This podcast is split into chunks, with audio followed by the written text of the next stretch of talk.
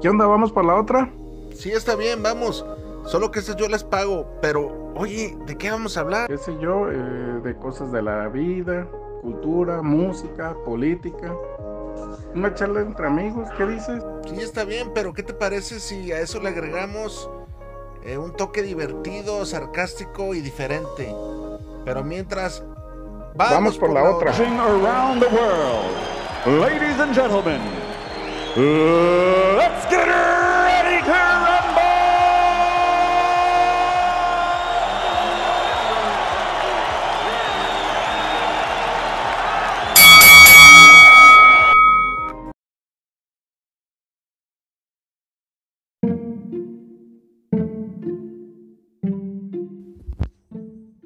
Una historia más dramática, como siempre. Ya vamos a empezar a subir también historias este, de todas, de todos, para que no seguir solo una línea. Y próximamente aquí estarán apareciendo los programas que vamos a tener en vivo. También para que nos sigas en la página de Facebook. Búscanos como vamos por la otra. Ahí ofrecemos contenido diario. Saludos y reflexiona con la siguiente historia.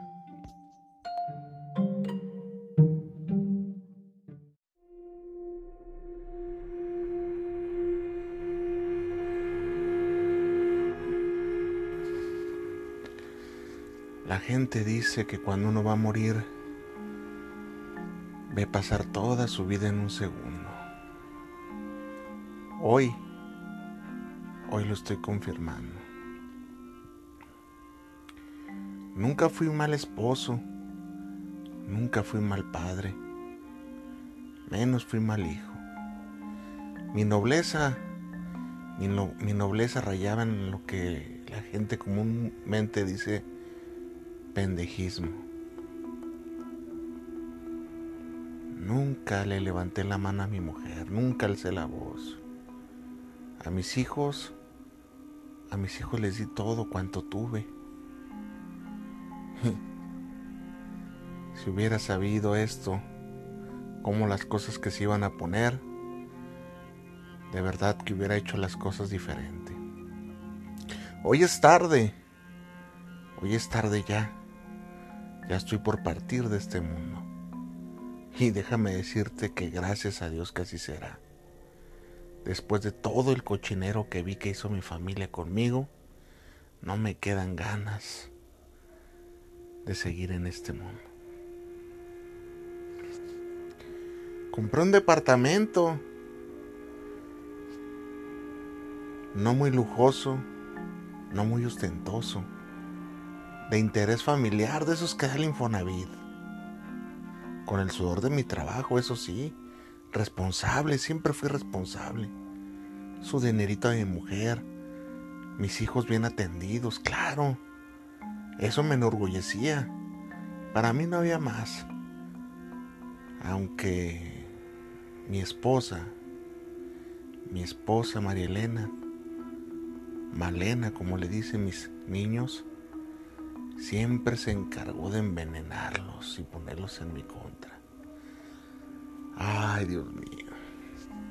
Pero la culpa, la culpa la tuve yo. Por mi nobleza, por mi pendejismo. Hoy tarde, tarde ya, comprendo todo. Todo lo que me pasó, muy probablemente o seguramente yo soy el responsable.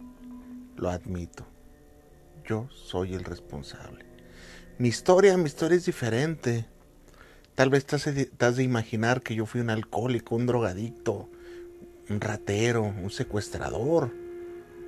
Todo para que me pasara esto. Y déjame decirte que estás equivocado. Yo fui honrado. Casi nunca tomé en mi vida. Mi único vicio de pronto era tomarme una coquita y no sé por qué se me vinieron tantos problemas en la vida como en una avalancha. Desde salud, psicológicos y sobre todo los que más me dolieron, con mi familia, con mis hijos. Ay, Dios mío. Sé bien en qué momento se empezó a deteriorar todo. Estaba súper enamorado de mi esposa. ¿Cómo no iba a estarlo si me encantaba estar con ella, con Malena? Me gustaba tanto su físico, caderona, voluptuosa, una piel blanca, perfecta. De verdad que hasta el día de hoy sigo enamorado de ella, a pesar de tantas chingaderas que me hizo. Y fue ese mismo amor el que sepultó mi esencia de hombre, mi voluntad, mis ganas, mis sueños, mi todo. La encontré precisamente siéndome infiel con mi compadre. En aquel departamento que con tanto sacrificio había construido y con tanto amor procuraba. La encontré con mi compadre. Los muy cínicos se veían a mis espaldas. Malena, Malena decía que yo era un mediocre, que yo era un perdedor y que nunca, nunca iba a salir de donde mismo. Mi pendejismo, mi falta de carácter, mi nobleza, mi tanto cariño que tenía por ella, me encaminó a no reclamar nada. No sé cómo sucedió que mi voluntad, cegado por el amor, hizo que no le reclamara nada y que yo terminara por irme de mi propia casa. Y así fue. Me fui y dejé la casa a mi esposa y a mis hijos. Eso es lo que un hombre tenía que hacer. Por aquellos entonces eso pensaba. Y me fui a hacer la vida, mi vida, lejos de mi familia. Mi esposa, mi esposa se volvió un alacrán ponzoñoso se encargó de envenenarle la mente, el corazón y la memoria a mis hijos. Todo este tiempo se encargó de decirles un sinfín de barbaridades. Que yo era esto, que yo era lo otro, que yo era un holgazán, que yo era un flojonazo, que los había dejado para irme a la aventura, que era un borrachales. Un sinfín de mentiras. Yo les había dejado la casa. Les había dejado todo. Mi propia dignidad quedó ahí. Malena, Malena anduvo de pareja en pareja, disfrutando la vida. De aquí para allá, cuyá. Nuevos amores, viejos amores, le rompieron el corazón. Mis hijos crecieron, lejos de mí, por supuesto. No querían tener a un padre perdedor, como la estampa que le había pintado su madre. Tuve que verlos crecer desde lejos. Mucha gente pensaría que es fácil acercarse a sus hijos y convencerlos, pero créanme que es difícil. Para mí lo fue difícil. Hoy, con mi último aliento de vida, te puedo decir que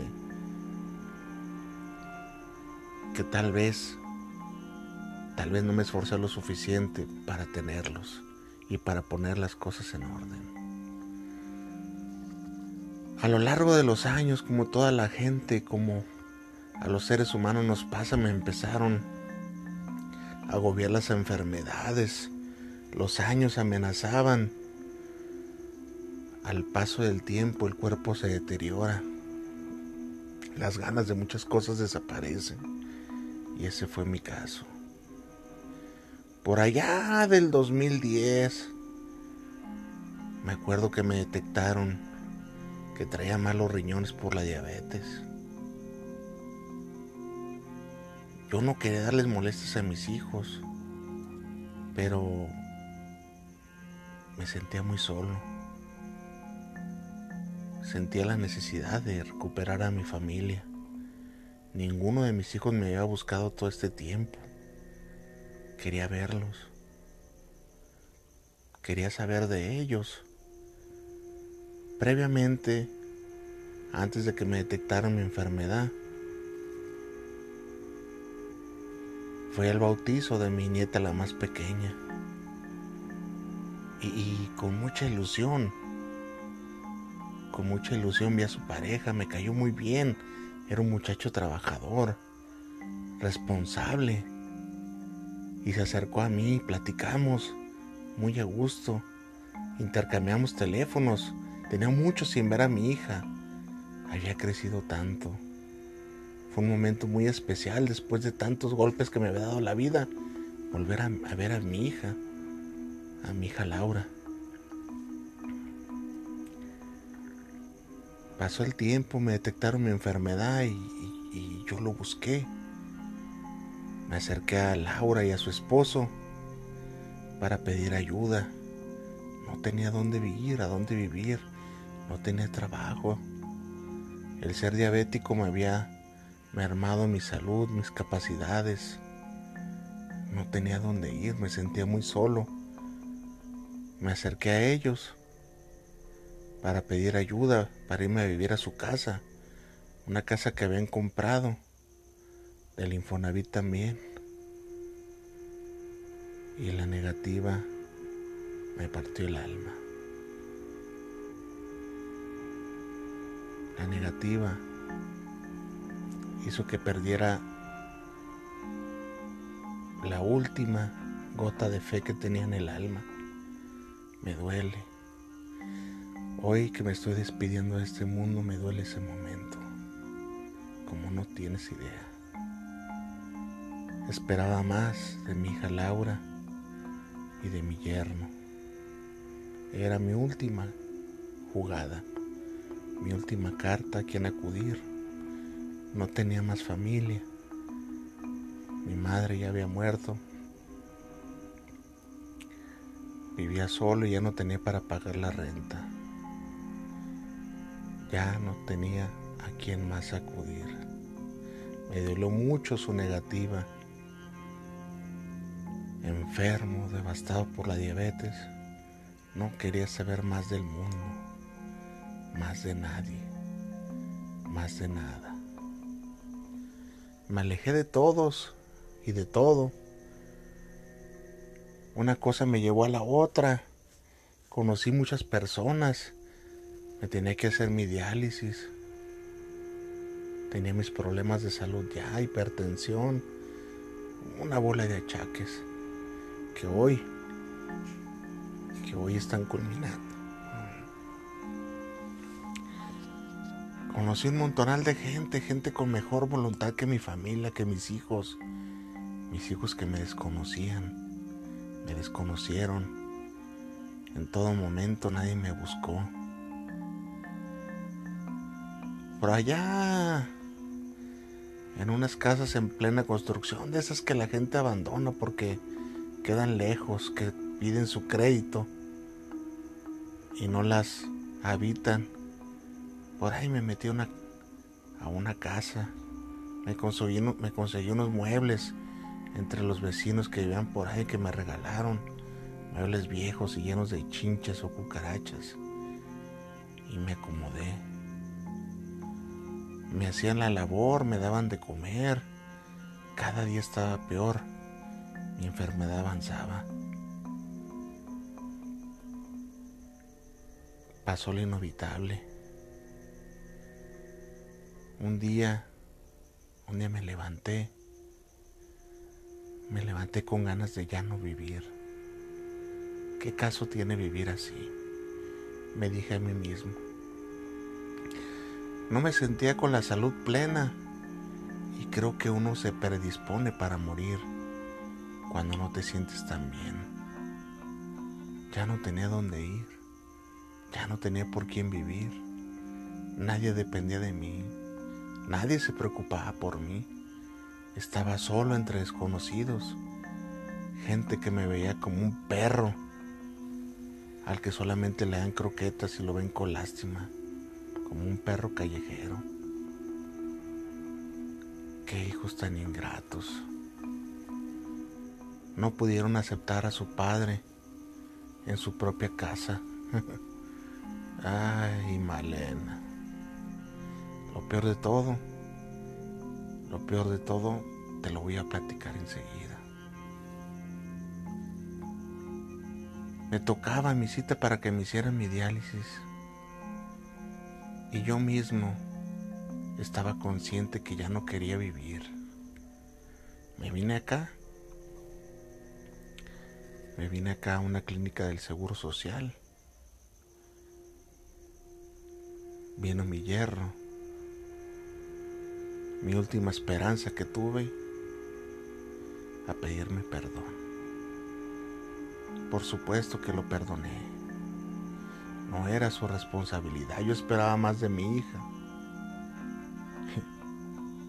Qué ingratos son los hijos. Si hubiera sabido cómo iba a terminar, probablemente no hubiera tenido hijos.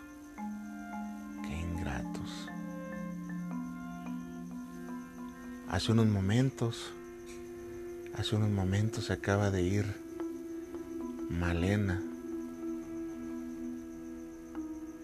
y me dijo,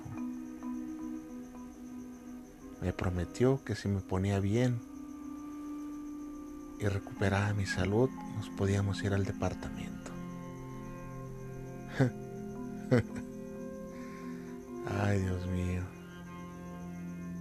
Me siento tan mal físicamente como para hacerle un reclamo.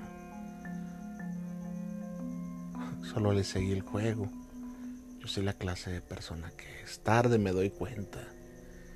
Estuvo ante mis ojos la clase de persona que era. Y apenas me di cuenta. Los médicos, los médicos me dicen que no salgo de esta noche. Y aproveché, aproveché para enviar mi carta que no queden en el anonimato y que sepan, que sepan que no todas las personas que los hijos señalan, las esposas calumnian, somos de lo peor. Mañana, mañana tal vez amanezca, tal vez no pero si muero, habré muerto en el exilio.